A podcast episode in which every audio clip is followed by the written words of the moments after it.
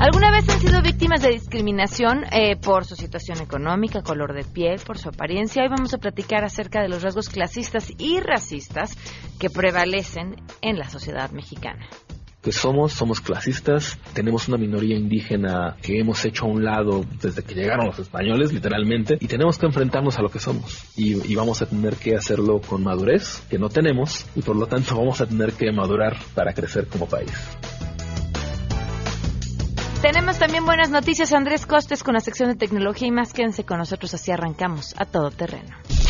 MBS Radio presenta a Pamela Cerdeira en A Todo Terreno, donde la noticia eres tú.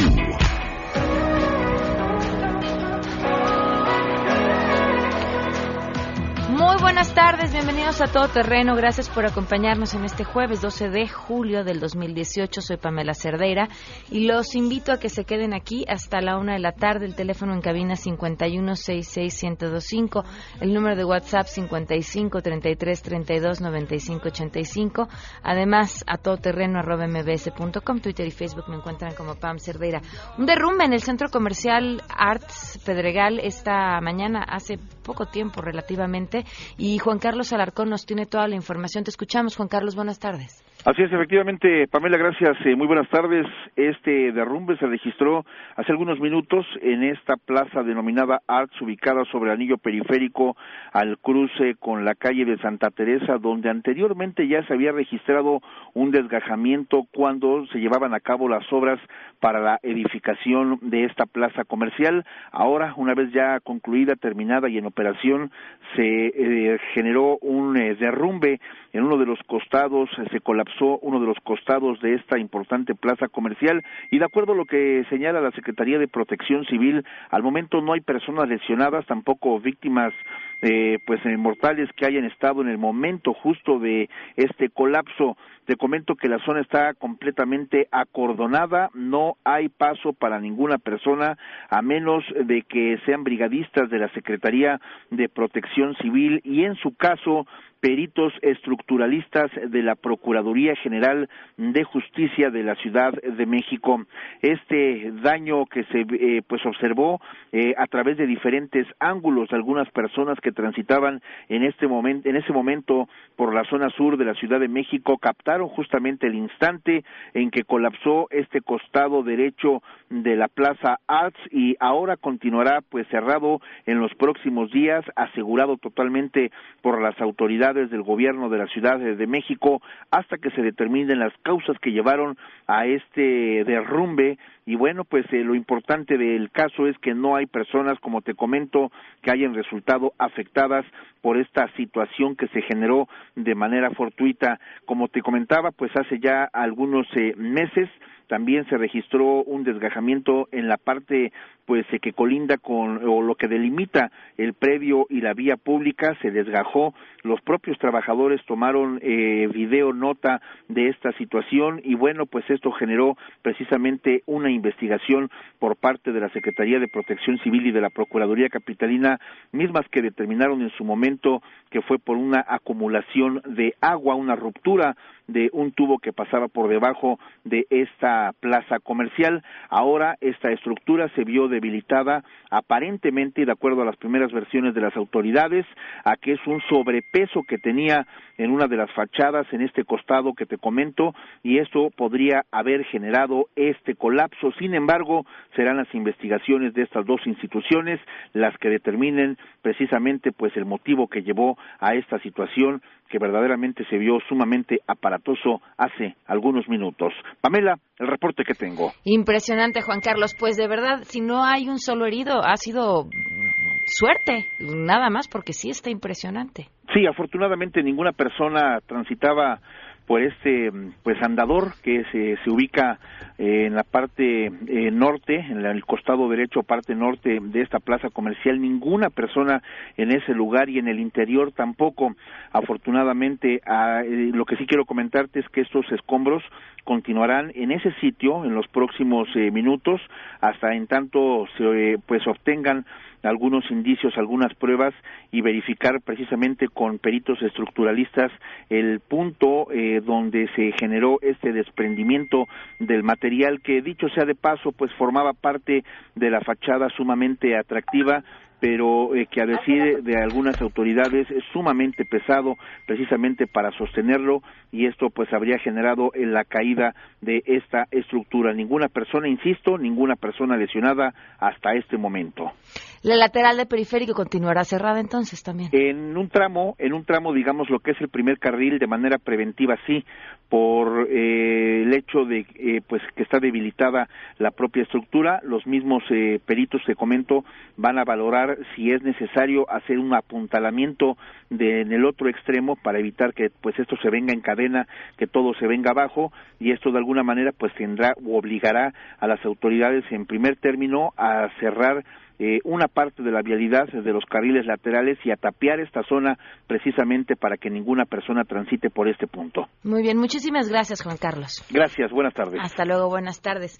Es una obra inmensa, impresionante y como bien lo recuerda Juan Carlos, es cierto, cuando estaba en su construcción eh, se, desgajó una parte y bueno, pues ya nos decía esto tenía que ver, según las investigaciones que se hicieron, con un tema de una tubería y una acumulación de agua. Ahora habrá que ver qué respuesta dan hasta esto que pareciera ser un, tema de sobrepeso en la fachada, pero bueno, pues pues ahí tendrían que haber estado los cálculos. Vamos a ver qué, más información hay a lo largo de esta hora. Mientras tanto, la pregunta del día que les hacemos eh, tiene que ver con la mesa que tendremos más adelante. ¿Han sido víctimas de discriminación y clasismo? Esto nos contestaron. Queremos conocer tu opinión a todo terreno. ¿Has sido víctima de clasismo? Yo no. Sí, sí, he sufrido ese tipo de cuestiones de clasismo con personas que a veces por su posición económica consideran que pueden tratarte de manera prepotente, hacerte menos, hacerte sentir mal sin tomar en cuenta que realmente al final somos humanos todos. Eh, yo no. Sí, cuando iba a la universidad alguna vez fui víctima de clasismo.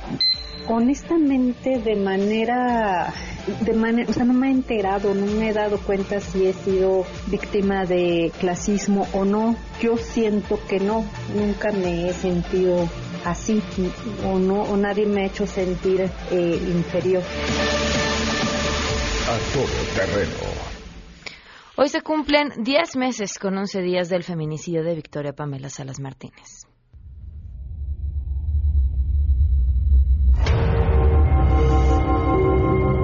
Enojaba con mi esposo porque le decía, ¿cómo no vamos a alzar la voz? ¿Por qué se nos está tratando de, de la vida de alguien?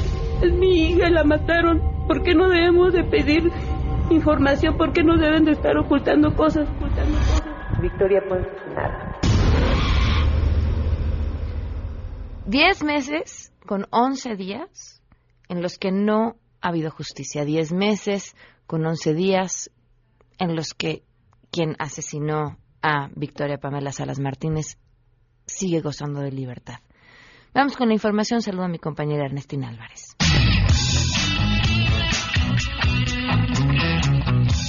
El secretario de Hacienda y Crédito Público, José Antonio González Anaya, garantizó que tendrán una transición ordenada y exitosa y entregarán al gobierno de Andrés Manuel López Obrador finanzas sanas.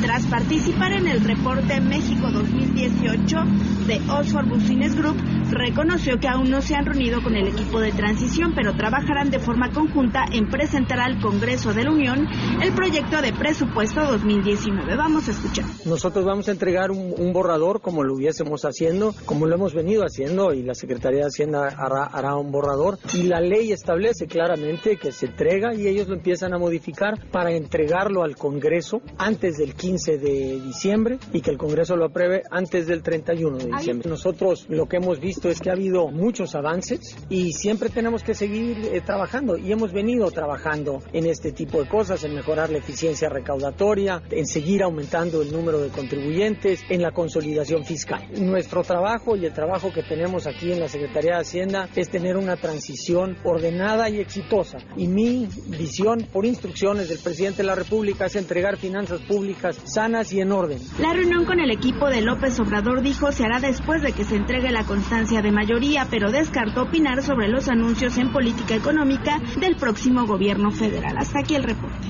Buenas tardes. Al dar a conocer los avances de la investigación relacionada con la muerte de nueve bebés en el Hospital General de Cuernavaca, Patricia Mora González, secretaria de Salud de Morelos, informó que en cuatro de ellos se confirmó la presencia de la bacteria denominada Klebsiella pneumoniae. Sin embargo, la funcionaria aseguró que la bacteria no representa por sí misma el motivo de las defunciones, toda vez que las causas de las mismas son multifactoriales. Respecto a los otros cinco recién nacidos que también perdieron la vida, descartó de igual forma que su muerte haya sido por la presencia de la bacteria. Detalló que fue por derivados de cardiopatías o problemas metabólicos que presentaron desde su nacimiento. Precisó que los recién nacidos fueron considerados pacientes críticamente enfermos debido a que eran prematuros y tenían patologías graves como hemorragia intracraneana, malformaciones congénicas, deficiencia respiratoria, insuficiencia renal aguda y sepsis neonatal. En este contexto, Mora González dio a conocer que hoy y mañana se realizarán tres evaluaciones hospitalarias más por parte de la Comisión para la Protección contra Riesgos Sanitarios del Estado de Morelos, la Dirección General de Calidad y Educación en Salud y la Dirección General de Epidemiología, cuyo objetivo es revisar los protocolos de la Unidad de Vigilancia Epidemiológica Hospitalaria del Hospital General de Cuernavaca. Debido a estas inspecciones se mantendrán restringidos los nuevos ingresos a la Unidad de Cuidados Especiales Neonatales, por lo que en los casos que se requiera se canalizarán al Hospital de la Mujer ubicado en Yautepec y el General de Jojutla, informó Adrián Jiménez.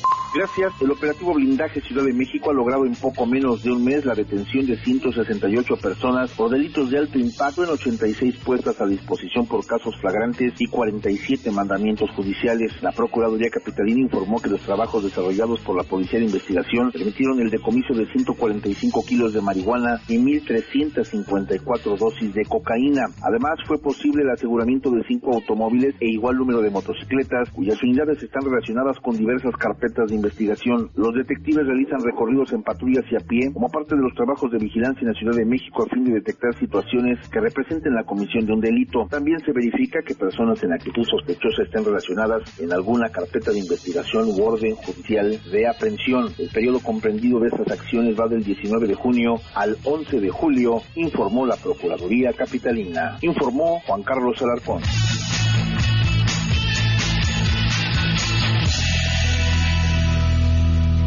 Oigan, otro dato importante ahorita que mencionábamos al entrar sobre este derrumbe en el centro comercial Arts que se encuentra en periférico, es cierto, los mismos desarrolladores que hicieron el centro comercial fueron quienes hicieron el paso a desnivel que se encuentra en periférico, que fue un paso a desnivel sumamente cuestionado de entrada porque es una obra que se hizo explícitamente para dar acceso al centro comercial desde periférico del otro sentido periférico o salida desde el estacionamiento del centro comercial a cualquiera de los dos lugares de periférico, ¿no? Hacia Santa Teresa, hacia Periférico Sur o Periférico Norte. Bueno, el paso a desnivel hacia Periférico Sur.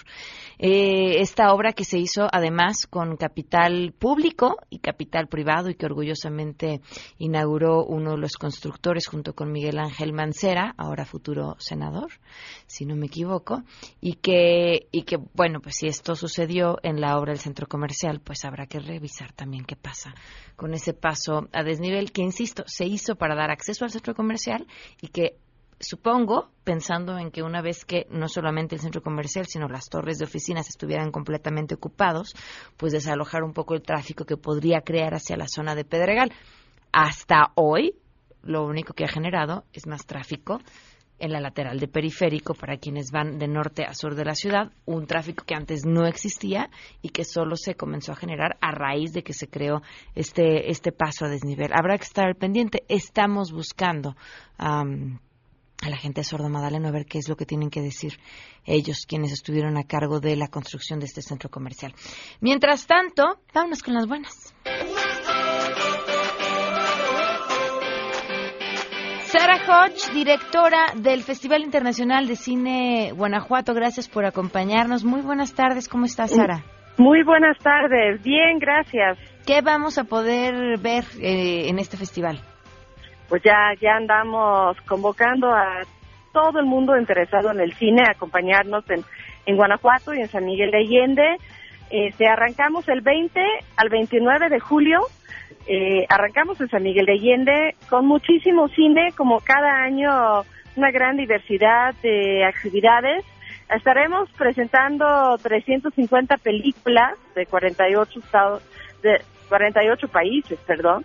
Este cine de todo el mundo, son premieres mundiales y premieres latinoamericanos. ¿Qué significa? Significa que esa es la primera vez que lo van a ver y, y lo más probable es la único lugar donde van a tener oportunidad de ver esas películas, ya ganadores en algunos casos de festivales como Sundance, como Cannes, Berlín, este cine que no necesariamente va a llegar a las salas de cine y hay que disfrutarlos este verano. Entonces la invitación es a partir del 20 de julio hasta el 29. Eh, sí, 20-24, San Miguel de Allende, 25, 29, Guanajuato Capital. Ok, ¿en dónde pueden encontrar más información, Sara? Claro, es en la página web que es gif.mx o síguenos en las redes sociales, estamos en Facebook y en Twitter y en Instagram. Ahorita estamos subiendo toda la información de las películas, conferencias, talleres, este, conciertos, hay mucha música, vamos a clausurar en el Túnel Fest, en música tecno, en, en los túneles, calles subterráneos de, de Guanajuato Capital hay muchas actividades, recordándoles que todas las actividades del Festival de Cine Guanajuato son gratuitos, entonces es, son vacaciones ideales para la familia, hay cine para niños también, alfombras rojas para los niños también, este 20 sedes que corren desde las 9 de la mañana a 2 de la mañana todos los días. Claro, pues muchísimas gracias Sara por la invitación y mucho éxito. Muchas gracias, los esperamos. Muy buenas tardes. Vamos a una pausa y continuamos a todo terreno. Más adelante, a todo terreno. Vamos a tener una mesa interesantísima sobre clasismo y les agradezco de antemano los testimonios que nos están mandando en estos momentos a través del WhatsApp al 55 33 32 95 85. Volvemos. Si te perdiste el programa A Todo Terreno con Pamela Cerdeira, lo puedes escuchar descargando nuestro podcast en www.noticiasmbs.com. Pamela Cerdeira regresa con más en A Todo Terreno, donde la noticia eres tú. Marca el 5166125 y va a surgir algo muy desagradable en términos comunicacionales y es que se están destapando eh, la descomposición social que durante mucho tiempo estuvo recubierta por otras esferas. Eh, México sufrió una división social muy fuerte en 2006, se acentuó en 2012 y bueno, llegó un punto en los que los mexicanos dijimos ya no queremos eso. Y así como en Estados Unidos se destapó un racismo brutal, está resurgiendo el Ku Klux Klan, están resurgiendo los movimientos de odio racial, están resurgiendo los movimientos armados en Estados Unidos, en el centro. Aquí en México van a resurgir lo que estamos viendo ahorita, por ejemplo, con este eh, próximo diputado, el, el Mijis. El Mijis. El Mijis.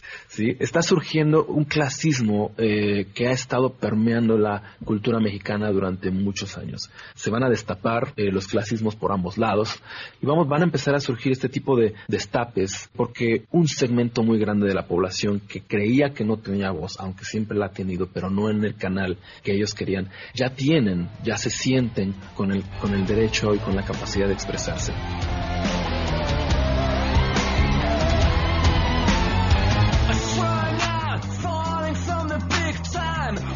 Continuamos a todo terreno, seguimos impactados con las imágenes del, del, derrumbe, pero le doy la bienvenida a nuestros invitados e invitadas a la mesa. Margarita Castilla, secretaria técnica del Consejo para Prevenir y Eliminar la Discriminación. Bienvenida, ¿cómo estás? Muy bien, muchas gracias por la invitación, Pamela. Alma Delia Murillo, bienvenida, ¿cómo estás? Hola, bien, muchas gracias. Gracias por estar con nosotros. Roberto Castillo, director y fundador de Mi Capacidad No Estatuada es Demostrada. Bienvenido, gracias por estar con nosotros. Hola, Pam, buenas tardes, gracias por la invitación. Y Miguel Ángel Ángeles, subdirector del Centro Cultura Digital, que además ya conocen también, han escuchado aquí. ¿Cómo estás, Mike? Estoy súper contento de que me invitaras otra vez y estar aquí con esta mesa tan espectacular. Bueno, pues ¿por dónde arrancamos? Porque pareciera que todo el tiempo el, el, tema del clasismo era un tema que no mencionábamos en México. No nos asumíamos ni clasistas ni racistas. Eso aquí no pasa, eso pasa en Estados Unidos. Y hoy creo que tras este proceso electoral nos dimos cuenta que estamos viviendo una realidad distinta. ¿Quién quiere arrancar?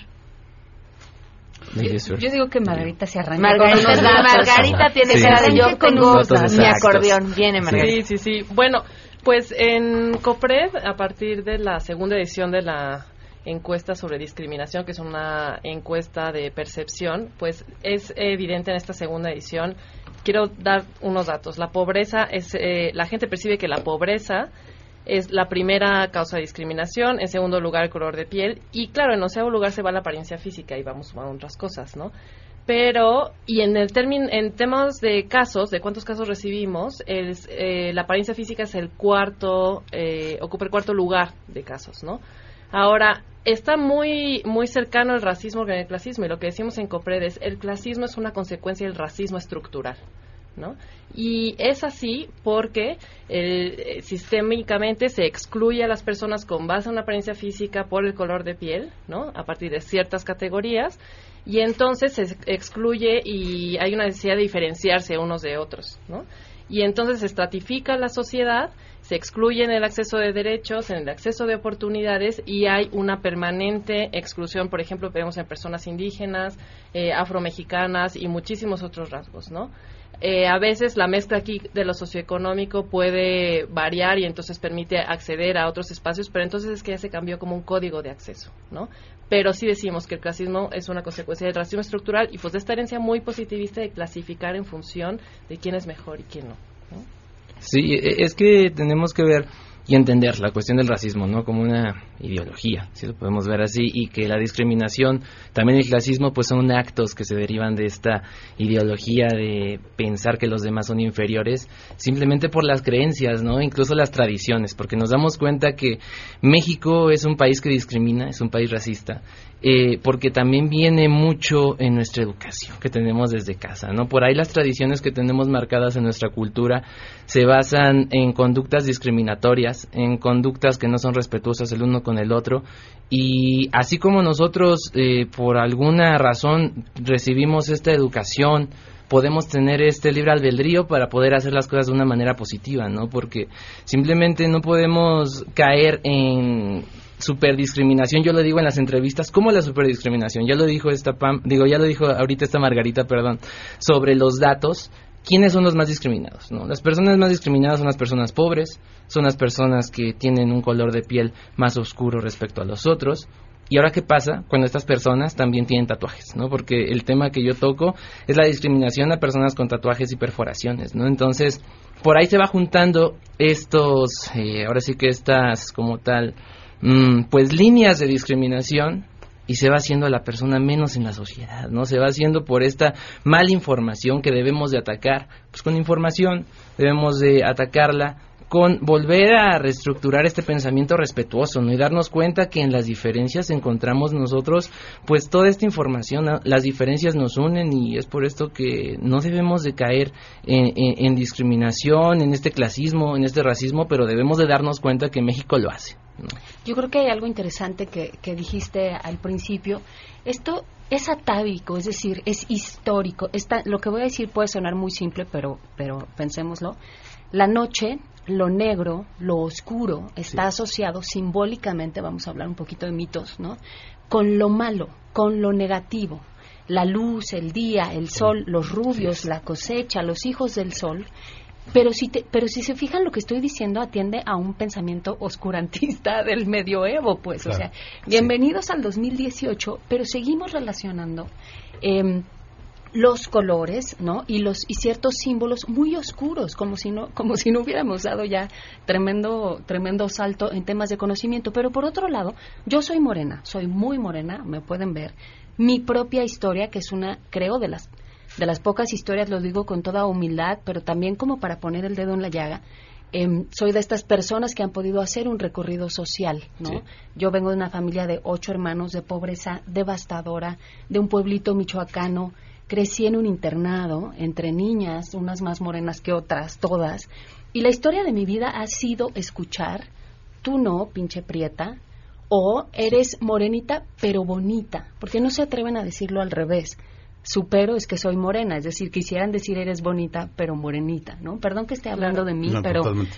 pero, pero al final tiene que ver con una experiencia que saben dónde empieza en la casa. Sí. Y es más, no solo hay un clasismo, racismo de blancos contra morenos, también entre morenos Claro. hay está, eh, digamos, el, el pantone de morenos, Sí, claro. ¿no? que, va, que llega, no sé si han visto este exper- experimento Clark, donde ponen Sí. a los niños frente Sí, a un sí, sí. muñeco rubio Sí. y uno moreno. Para empezar, cuando hicieron el experimento no conseguían un muñeco moreno, tuvieron que pintar un muñeco blanco. Y todos estos niños prefieren, el 100% de los niños, al muñeco blanco, porque el moreno es malo, porque no les da confianza. El niño, incluso siendo de mi color de piel, que ya me ven, soy muy morena, se identifica con el blanco. O sea, creo que em, antes de llegar al tema, sin, sin duda, eh, digamos, de datos más duros, ¿no? De, de lo que vemos como adultos, es muy profundo. La cultura del rechazo hacia la piel morena y lo que eso representa em, empieza en la casa, ¿eh?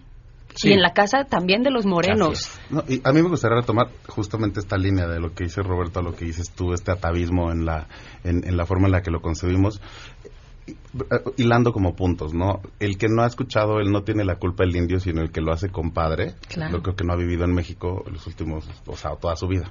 Cuando, y, y lo citas, lo, lo- lo juntas con un caso como el de hace años, cuando alguien publica una fotografía de una niña rubia que estaba pidiendo limosna con su madre indígena. Y entonces se vuelve en redes sociales un hit, porque ahora resulta que nuestro corazón se rompe cuando hay un niño rubio en condición de calle y queremos correr a adoptarlo, porque y, y las expresiones en redes, que es como un fenómeno que a mí me interesa mucho en ese sentido, eran, eran, eran de verdadera, de verdadera emergencia, porque cómo puede haber un niño rubio ahí.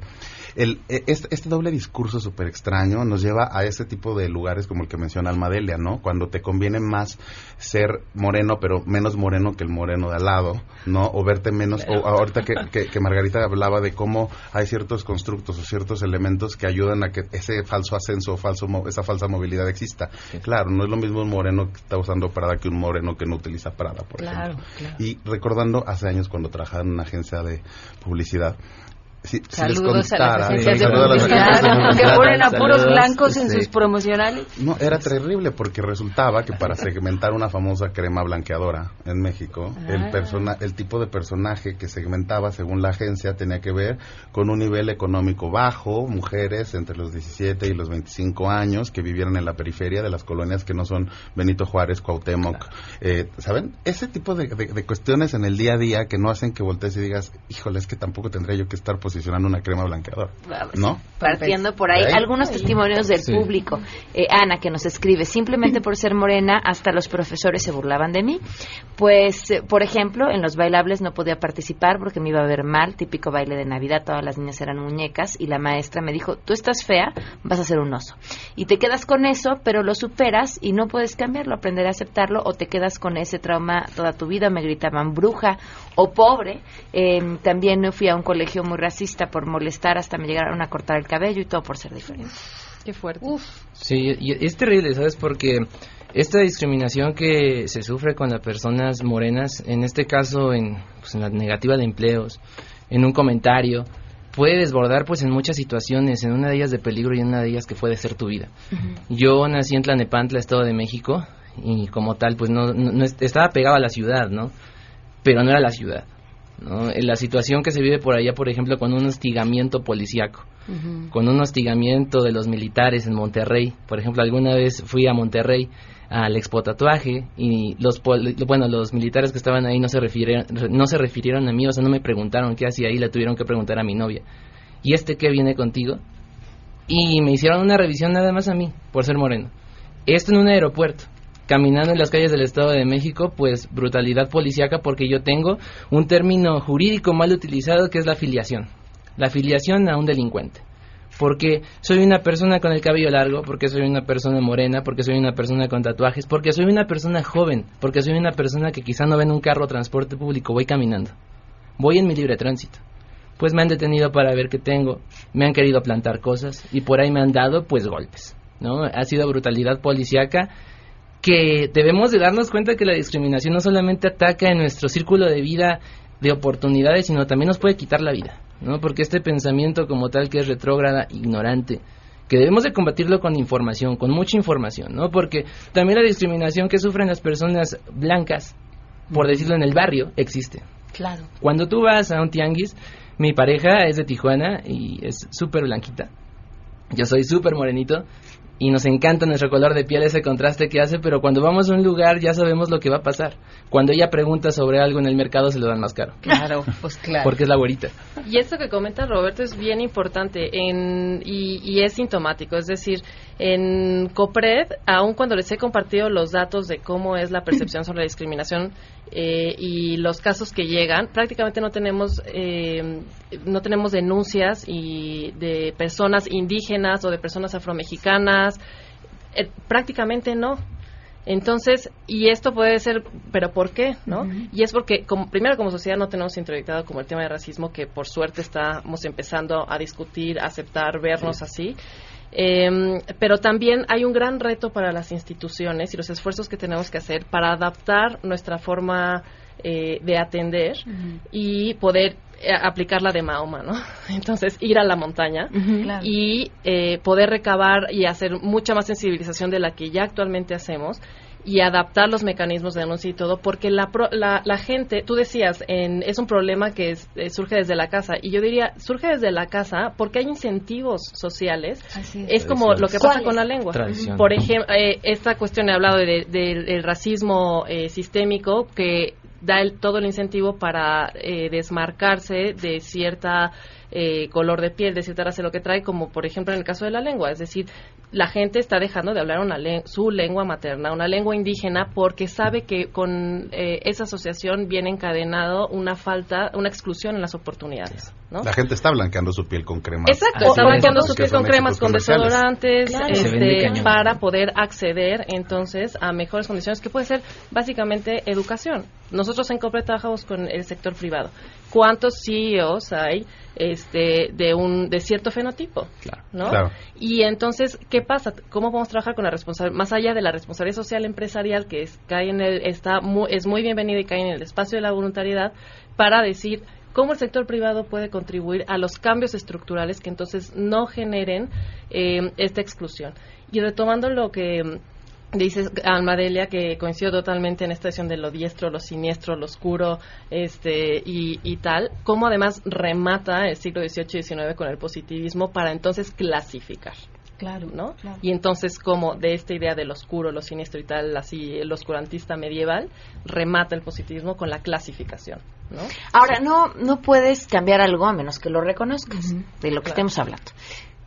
¿Cómo empezamos? Porque reconocerse clasista y decimos lo somos todos ¿por qué? pues porque aquí crecimos y porque aquí nacimos ¿no? porque requiere un ejercicio de, de, de, de, cuestionarte lo que siempre has aprendido y lo que siempre has vivido ¿por Uy, dónde empezamos? yo creo que por aquí también pa pasa el tema del mestizaje es decir que la, la, pregunta del millón es ¿qué es ser mexicano? y nadie uh -huh. tenemos una claro. respuesta porque somos un país hecho históricamente del mestizaje de esta mezcla eh, del tema tenemos la, la, presencia pues no ibérica no de los españoles pero también tenemos sangre mora somos parecidísimos esto que la gente dice que parecemos árabes es porque uh -huh. bueno los árabes dominaron ocho siglos en España y luego vinieron los españoles acá pero también tenemos una raíz negra pero también tenemos sin duda nuestros pueblos originarios que como ellos dicen ellos llegaron primero Así, ¿no? claro.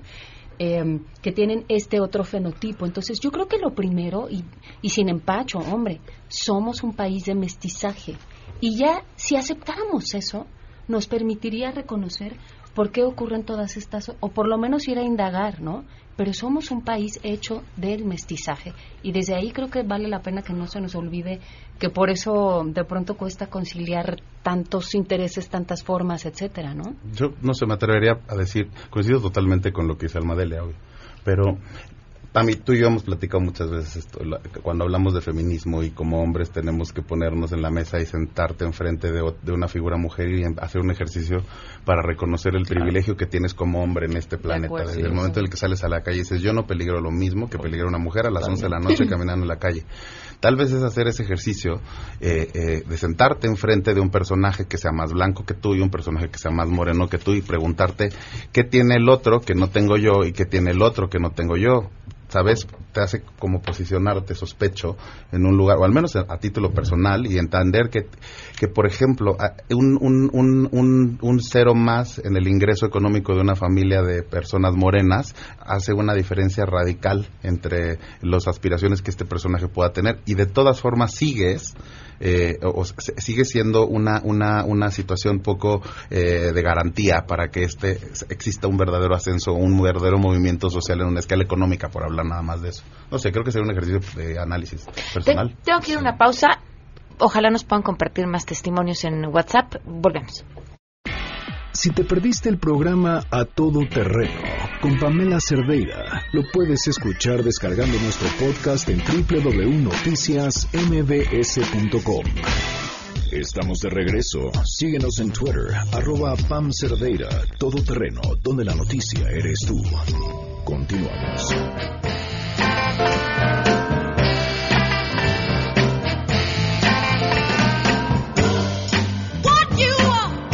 Continuamos a todo terreno. No quiero interrumpir la mesa, que en el corte se pone igual de buena de lo que está sucediendo al aire. Nada más algunos comentarios que nos han enviado a través de las redes sociales. Escriben aquí, incluso en los blancos hay diferencias. Tal vez eres de piel blanca, pero no guapo, entonces eres un güero de rancho.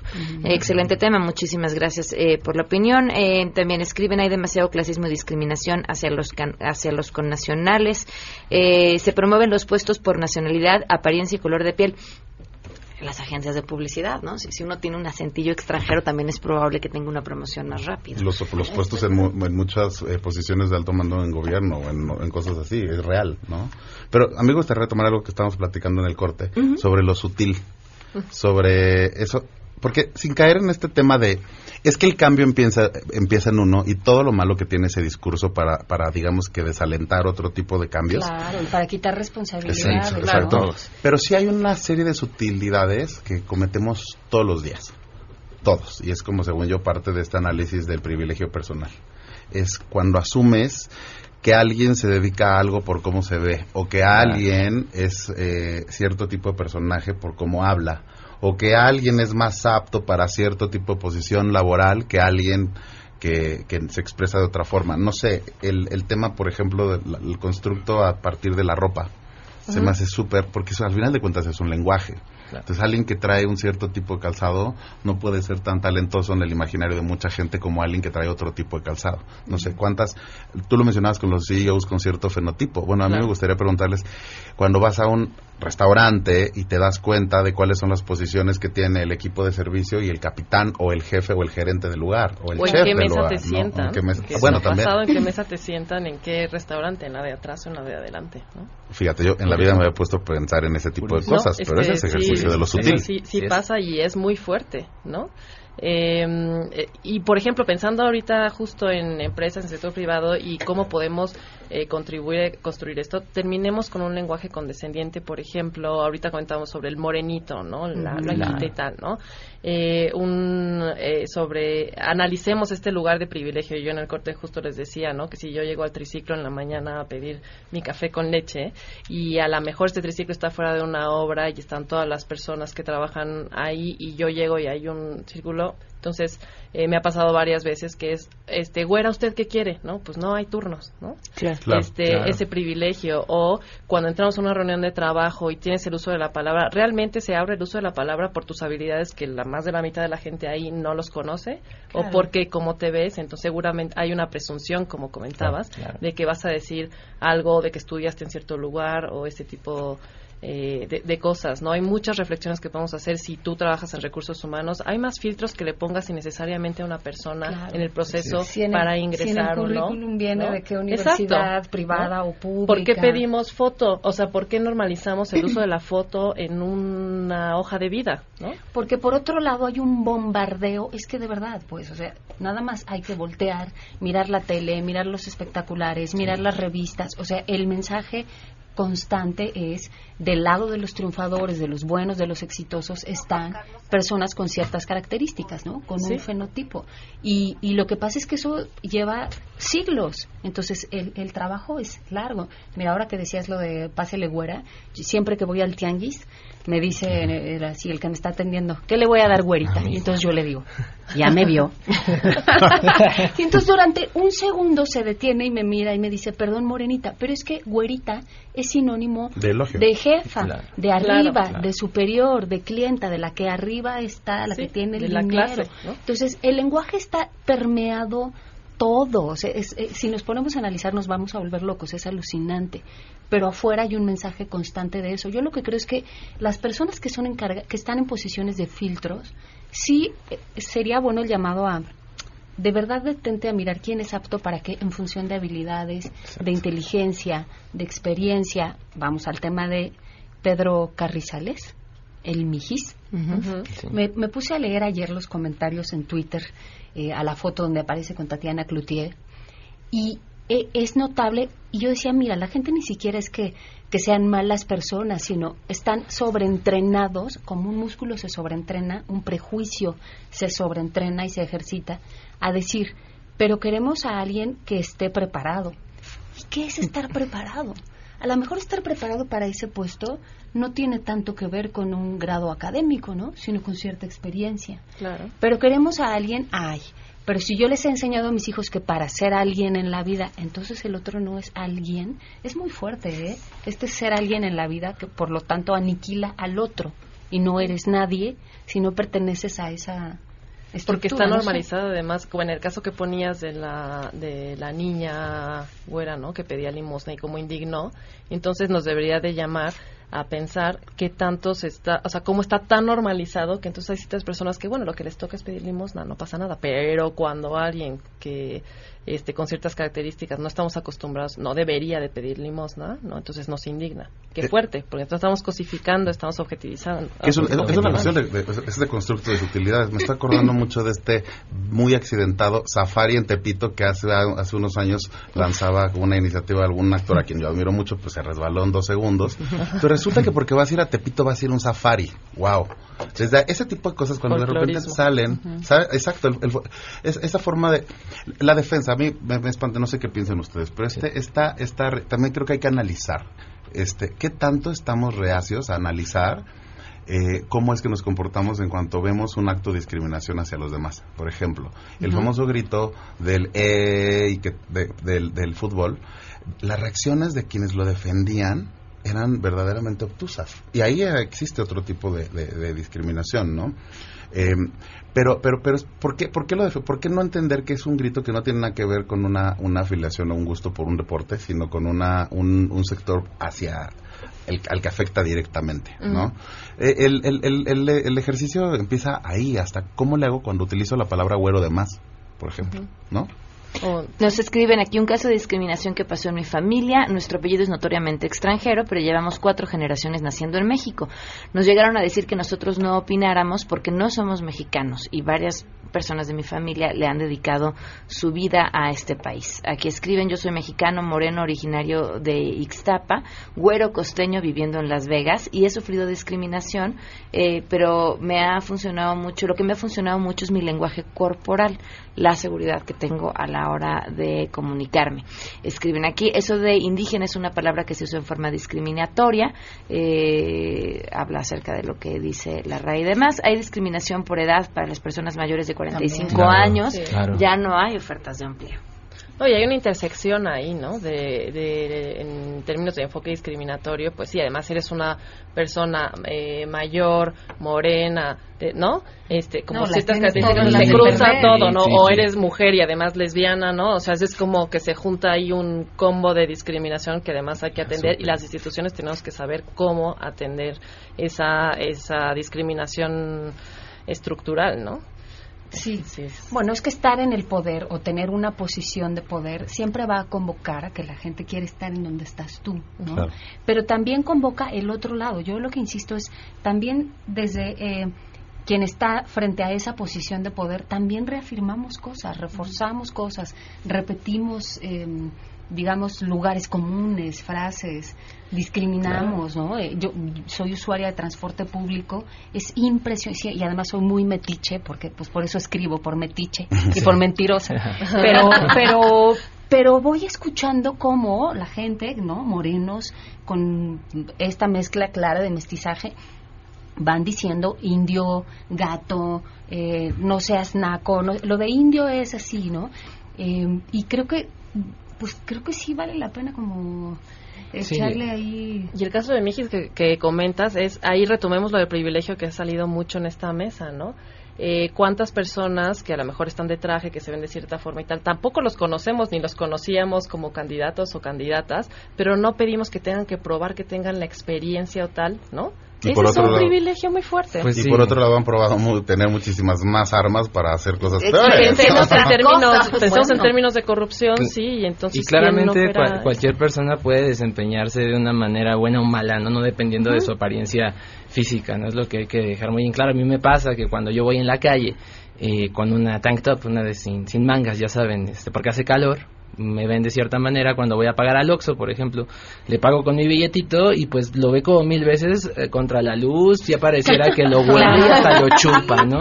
Pero, Pero cuan- pero, cuando voy con mi traje, cuando voy con mi cabello agarrado, yo según muy muy pulcro, según yo.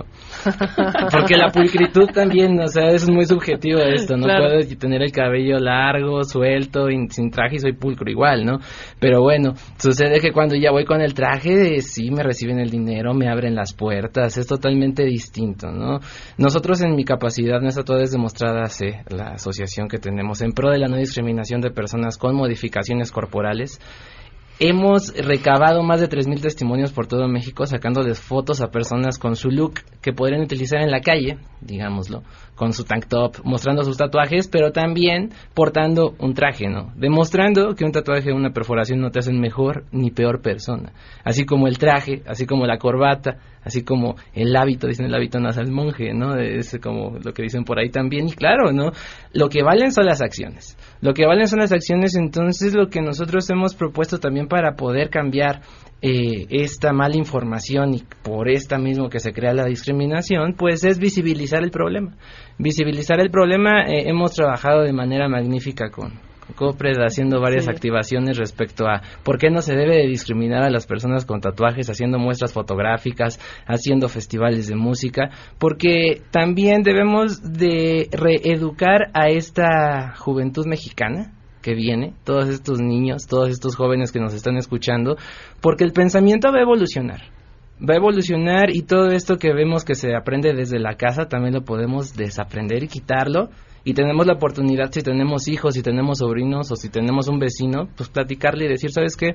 No discrimines, es una persona respetuosa y pues buscar el diálogo, ¿no? Porque yo siempre he, he- he visto que, pues, hablando se entiende la gente. Y también si vamos... No siempre, ¿eh? No, no, no, siempre, lo vamos pero a dejar se para una segunda mesa. No estoy tan segura. Muchísimas gracias, de verdad, muchísimas gracias por habernos acompañado. Creo que ya sentarnos aquí, tocar el tema y hablarlo es eh, Saber que existe. Claro, Sí, pues es. sembrar un algo, ¿no? Y que Claro. la próxima vez que vayamos a hacer un prejuicio, pues pensarlo dos veces. Muchas gracias. Gracias. Gracias, Gracias a a todos. todos. Gracias a todos. Me despido antes, bueno, antes de despedirme, más bien Juan Carlos Alarcón, que tiene más información sobre el derrumbe en Arts Pedregal. Juan Carlos, te escuchamos. Buenas tardes. Gracias, Pamela. Hace unos instantes el director del Heroico Cuerpo de Bomberos, Jorge Cortés, confirmó a MBS Noticias que no hay ninguna persona lesionada, atrapada en este colapso. Esperan ya el arribo de los peritos de la Procuraduría Capitalina y del Instituto de Seguridad de las Construcciones para que sean ellos los que determinen las causas que generaron este colapso. Hace unos instantes Jorge Cortés comentó lo siguiente. en todos los pisos y en todas las áreas ya se hizo la búsqueda.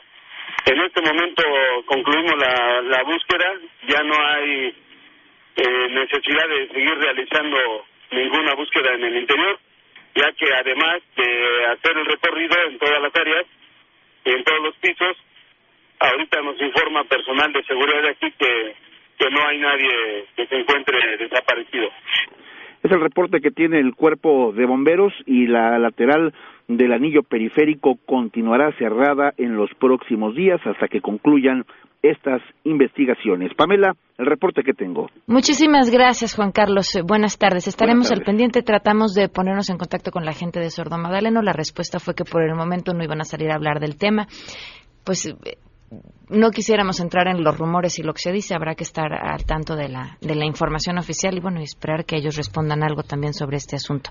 En otros temas, ¿tienen una startup o una pyme y buscan fortalecer su productividad e imagen? Axtel Extremo Negocios está ofreciendo un Internet simétrico con gran calidad de navegación y la misma velocidad tanto para enviar como para recibir archivos. Esto en segundos. Y podrán realizar transacciones rápidas y seguras, hacer videollamadas estables y mucho más. Con opciones desde 30 hasta 200 megas, incluye respaldo de información, soporte técnico especializado y telefonía ilimitada para tu negocio desde 418 pesos al mes, sin plazos forzosos. Hay más información en axtel.mx. Axtel, el motor que impulsa tu negocio. Nos vamos, a quedar en mesa para todos. MBS Radio presentó a Pamela Cerdeira en A Todo Terreno. Te esperamos en la siguiente emisión, A Todo Terreno, donde la noticia eres tú. MBS Radio, en entretenimiento, estamos contigo.